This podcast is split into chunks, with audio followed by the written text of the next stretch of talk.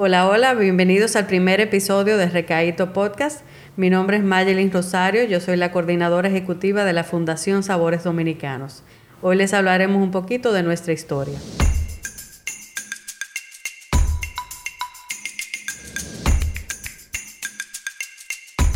En Recaíto, Antología Culinaria, hablamos de la gastronomía dominicana, de sus orígenes y sabores, como también de los mitos y ocurrencias que se dan en nuestra cocina.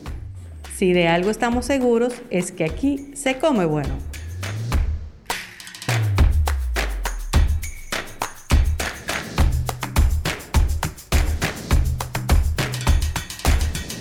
Bienvenidos a Recaíto. En el día de hoy vamos a inaugurar este podcast con dos personalidades, expertos en la gastronomía y con una gran trascendencia en el área de la formación.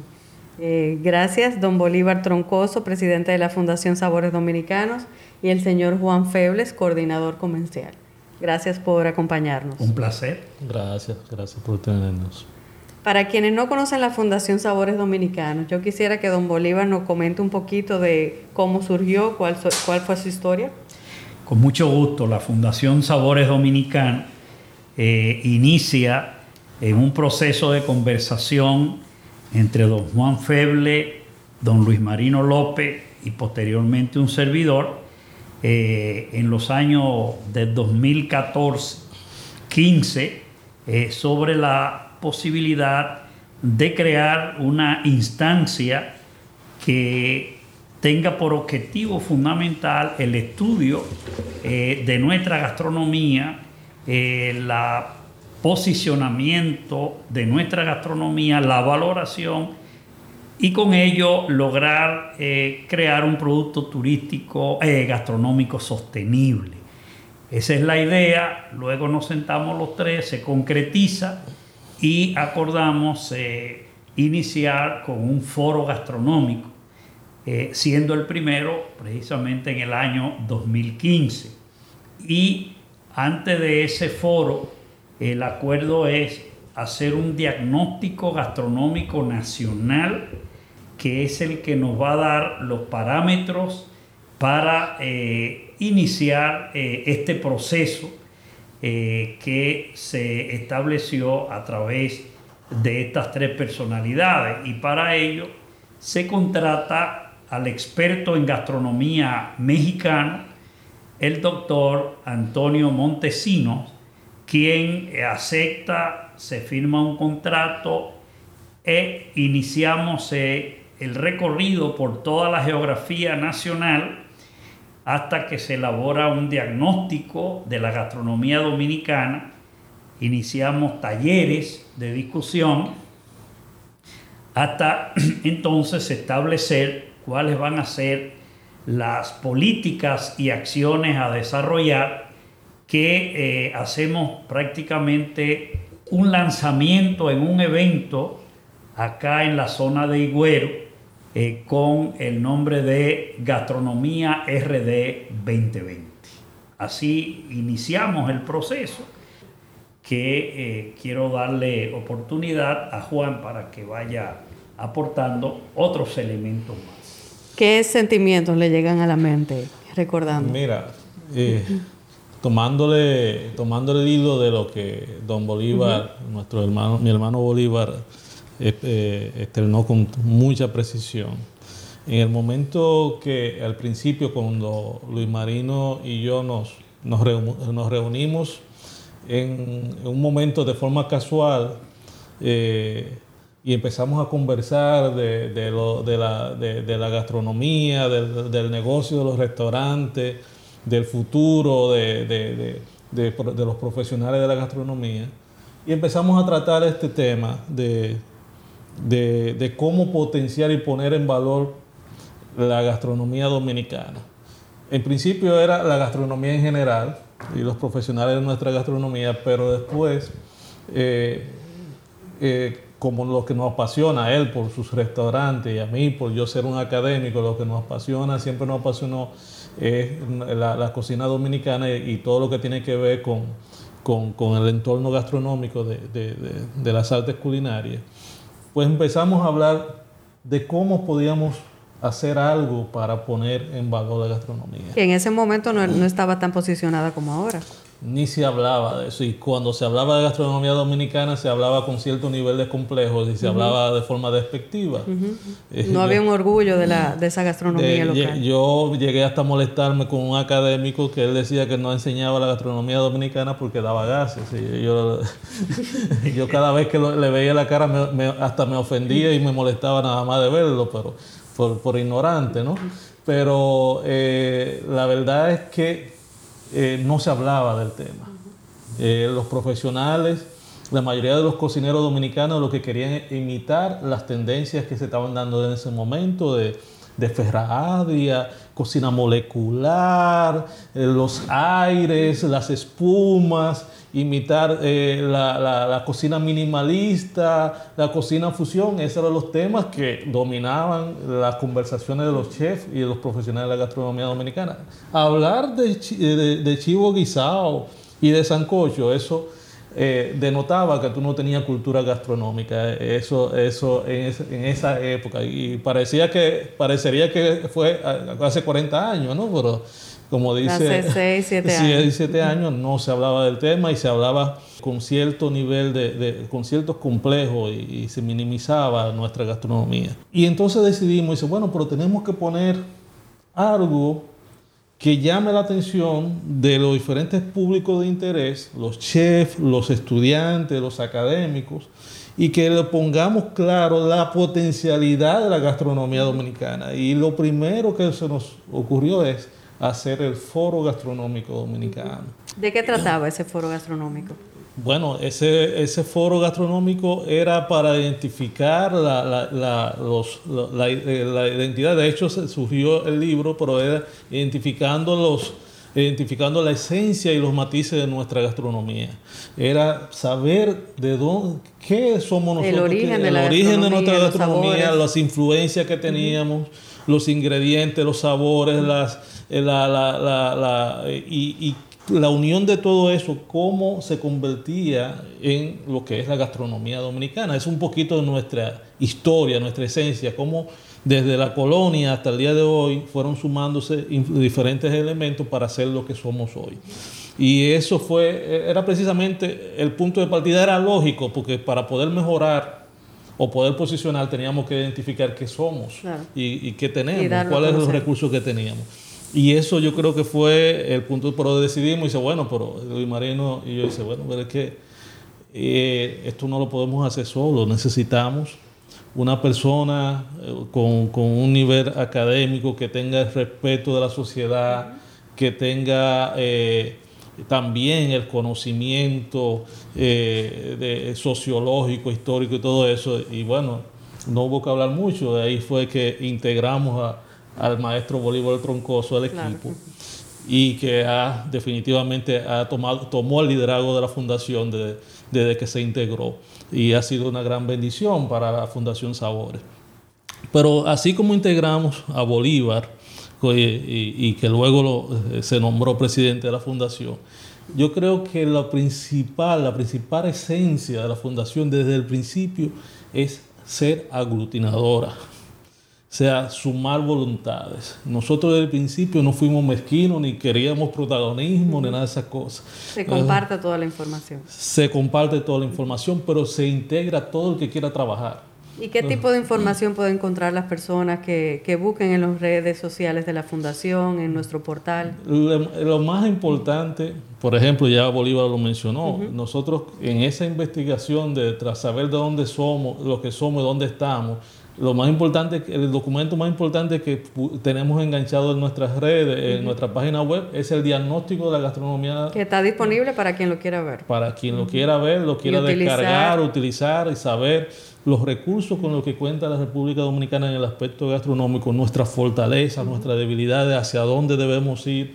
Y es un documento que sirve para desarrollar estrategias, eh, eh, un documento básico muy enriquecedor, pero también encuentra eh, eh, se han hecho muchos trabajos de investigación, la Fundación ha, financiado mucho trabajo de investigación, que todo lo que, hemos logrado, pues lo colocamos a, beneficio del público, de los estudiantes, de los académicos, de los profesionales de gastronomía, de los restaurantes.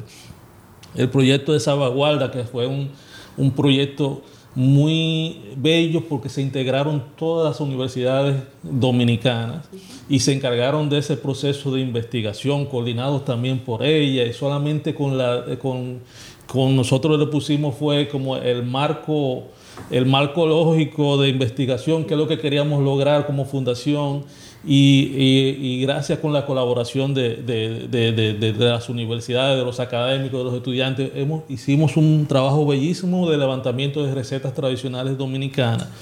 Que esa receta, eso, todo ese trabajo lo convertimos en mini libros y lo enganchamos también en, nuestra, en, nuestra, en nuestro portal. Y eso es un trabajo que sigue en proceso, porque son varias fases que se continúan. Claro que sí, eso fue la, la, primera etapa y ahora nos faltan algunas, nos falta eh, una, unas cuantas provincias que, que, definitivamente van a seguir enriqueciendo ese trabajo, que no debe detenerse porque la base para tú poder mejorar y posicionar la gastronomía de un país, tú tienes que partir de la cultura y el conocimiento de la gente, no quería decir de gente común, pero de la gente del pueblo, cómo cocina el pueblo. Y ese elemento... ¿Qué es lo que crea la cultura del país? Claro, y ese elemento es el insumo que utilizarán los profesionales para mejorar la presentación, para poner en valor, dependiendo del gusto de los diferentes públicos que tengas, y todo ese tipo de cosas. Sin esa materia prima del conocimiento del pueblo, la gastronomía no existiera, porque es como tú muy bien dijiste, es algo cultural. ¿Y cuál entiende que han sido los mayores retos de la fundación? Mira, eh, la fundación nació, como digo yo, como la Oyama, con la flor en el trasero, porque ese trabajo de diagnóstico, esto que fue el primer congreso y que tiene lo que es la historia de la gastronomía desde la perspectiva arqueológica, folclórica, sociológica, histórica, geográfica, esto se convirtió en un elemento esencial de consulta, de lectura eh, una cantidad enorme de tesis vinieron. Eh, a este trabajo valiosísimo se unió eh, la historia de la gastronomía del doctor Hugo Tolentino Dip, que la historia de la gastronomía del doctor Tolentino, este de las esencias del primer foro y el diagnóstico del doctor Montesino fueron fundamentales para que lloviera la gente como un hormiguero a buscar información en nuestro Para que se, interesaran en el tema. Es correcto. Entonces, eso fue dimensionando esa evolución y ese concepto de la gastronomía dominicana y empezaron a aparecer asociaciones. Pero hay un elemento esencial y es eh, el padrinazgo de las 16 escuelas de la Confederación Panamericana de Escuelas de Hotelería, Gastronomía y Turismo con el capítulo dominicano que era liderado por mí. Y entonces eh, el primer foro se llena de esos estudiantes, se llena de esos profesores de gastronomía y empieza a cambiar el chip. O sea, la fundación cambia el chip eh, y eso hace que todo el mundo se vuelque a la gastronomía dominicana. Otro elemento fundamental es la traída de expertos internacionales que vienen a presentar su gastronomía como un elemento de desarrollo importante en México, Perú, España, y con esos expertos y esa, eh, ese flujo de estudiantes, de chefs, de cocineros, de docentes, eso generó un boom eso generó un interés especialísimo por la gastronomía dominicana, que la gastronomía dominicana se convirtió en un elemento de saciar sed de información, de interés, y con ello, como dijo Juan Feble, es todo el mundo.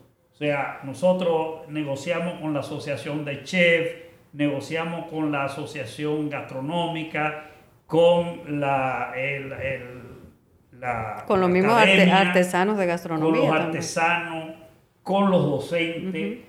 Entonces eso realmente fue una chispa fundamental.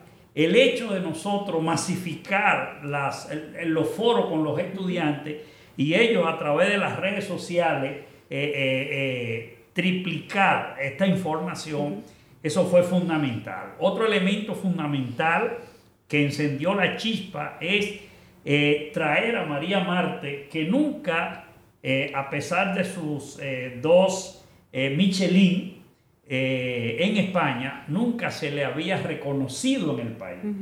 Y eso fue extraordinario porque habían más de mil estudiantes, docentes, chefs, y un recibimiento espectacular con la bandera dominicana que la pusimos a llorar. Y esa, esa integración de todos los estudiantes, los docentes, los cocineros con María Marte por primera vez en la historia. Eso fue en el este foro del 2017. En el Que se estaba hablando de la transformación de la gastronomía. Es correcto. Eso creó una verdadera revolución. en la gastronomía dominicana. Y ya que hemos hablado de las iniciativas, eh, cabe destacar el Foro Gastronómico Dominicano, que esta es una recopilación del primero, que se hace anualmente una memoria de todos los foros. En este año celebramos, la séptima edición, que por primera vez se realizó virtual por, la pandemia. Correcto. Y hablamos de, el tema que tratamos fue la salvaguarda del acervo del gusto dominicano. Eh, ¿Qué entienden ustedes que es necesario para que estas nuevas generaciones se mantengan cultivando, consumiendo y promoviendo la gastronomía dominicana? Eh, yo considero que continuar el foro, eh, eso es fundamental. El foro eh, se hace anualmente. Anualmente. Es continuar con el concurso de literatura gastronómica, eso es esencial. Ya tenemos publicados los ganadores, novelas, todo eso dentro de nuestro portal. Eso genera una eh, un interés para los periodistas de turismo. Que no son solamente las personas que trabajan en gastronomía, se involucra otros sectores. La prensa eh, eh, turística especializada. Eso es un elemento importante que tenemos que continuar. Tenemos que continuar con los trabajos de salvaguarda de la gastronomía. todas esas iniciativas que tenemos para consolidar eh, la fundación. Yo creo que hay algunas iniciativas que eh, es importante que Juan las explique eh, para ir consolidando nuestra fundación. Tenemos el Foro Gastronómico Dominicano, el proyecto Salvaguarda del Acervo Culinario. ¿Y cuáles otras iniciativas? Mira, para hablarte de esa iniciativa, pero seguir con la respuesta que muy bien dijo Bolívar, para consolidar la salvaguarda de nuestra gastronomía y que las futuras generaciones puedan disfrutar de nuestras comidas y valorizarla, la educación, la formación, la capacitación es clave. Y ahí la Fundación ha puesto un granito de arena sumamente importante, como dice, sin mucho protagonismo, pero muy puntual. Nosotros hemos hecho que la academia mire hacia la gastronomía dominicana, que mejore los programas y los contenidos que se dan en las universidades, en las escuelas, eh, en las escuelas técnicas sobre gastronomía. Pero lo más, el aporte más importante que hizo la fundación es con la alianza que desarrolló con, con el Infote, es desarrollar un diplomado sobre gastronomía dominicana que pueda convertir la formación de nuestra cocina en elementos que le den continuidad hacia futuras generaciones. Y eso crea multiplicadores. Definitivamente. el hecho de que eh, universidades eh, rediseñen su pensum, incluyan la asignatura gastronomía dominicana. Eso ha sido trascendental. Eso, no existía. Eso ha sido trascendental y ha sido un gran aporte. No queremos llevarnos los méritos de eso, pero definitivamente de cuando después del surgimiento de la Fundación Sabores, es que hemos ido empujando en esa línea y la gente abriendo los ojos de la importancia de la gastronomía como un elemento trascendental, como atractivo turístico por sí sola, pero también como complemento de esa oferta turística eh, en República Dominicana. Pero otra de las iniciativas en esa línea eh, que tiene la Fundación y que está, sigue trabajando, porque si hay alguna característica que tiene la Fundación desde sus inicios, es que, eh, y eso nos los, nos los inyectó Dos, no han inyectado dos personas, dos líderes. Eh, eh, y cuando digo, te dirían, ah, por eso lo inyectó a ustedes. No.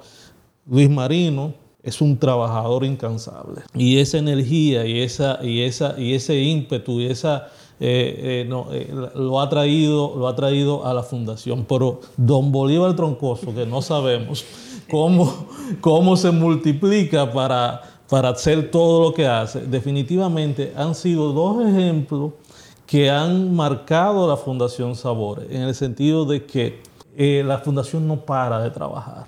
No es algo que esporádicamente hacemos, puede ser que no nos reunamos en un tiempo, por todo, aunque sea de nuestras casas, estamos pensando y, y aportando las diferentes iniciativas.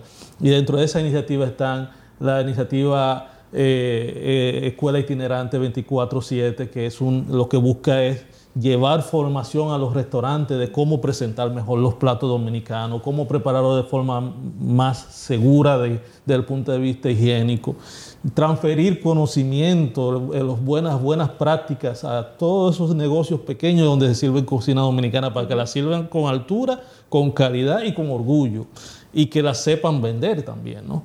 Eso es parte de esa iniciativa de, eh, Escuela Itinerante 24-7, la iniciativa del eh, proyecto de salvaguarda que que viene, eh, que seguirá trabajando todo eso, el sello gastronómico de nuestra fundación, que es algo que a futuro nosotros queremos reconocer a todos los espacios donde se venda buena comida dominicana y comida segura para que los turistas vayan y dicen, mira, y reconozca desde la puerta, y ahí se vende cocina comida dominicana y, además buena.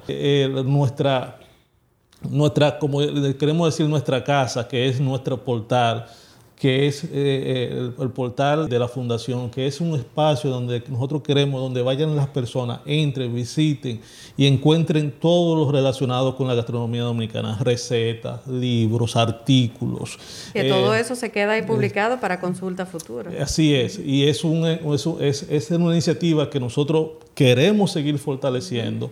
En algún momento ganamos el premio de una de las páginas gastronómicas mejores del mundo y eso queremos seguir fortaleciéndolo. Así que, bueno, esperamos que... Yo entiendo que sin dudas han sido valiosos los aportes de la Fundación Sabores Dominicanos para el posicionamiento de la gastronomía, porque hemos vivido cómo ha cambiado, cómo ha trascendido esa, eh, esa gastronomía dominicana durante estos seis o siete años que tenemos funcionando. Y todo eso ha sido gracias a los aportes y los conocimientos de todas las personas que han colaborado con la fundación, porque entendemos que este grupo de personas no, no puede hacerlo solo. Y gracias a ustedes por eh, qué mejor manera de conocer la fundación que de manos de ustedes dos. Gracias, por su tiempo y por su conocimiento. Siempre, gracias. Gracias. Este fue el primer episodio de Recaíto Podcast, un podcast por la Fundación Sabores Dominicanos. Suscríbete, síguenos en nuestras redes sociales como Recaíto O y Sabores O. Este espacio llega a ustedes gracias al restaurante del sabor criollo invariable, Adrián Tropical, el sabor de la sonrisa. Gracias por escucharnos y hasta el próximo episodio.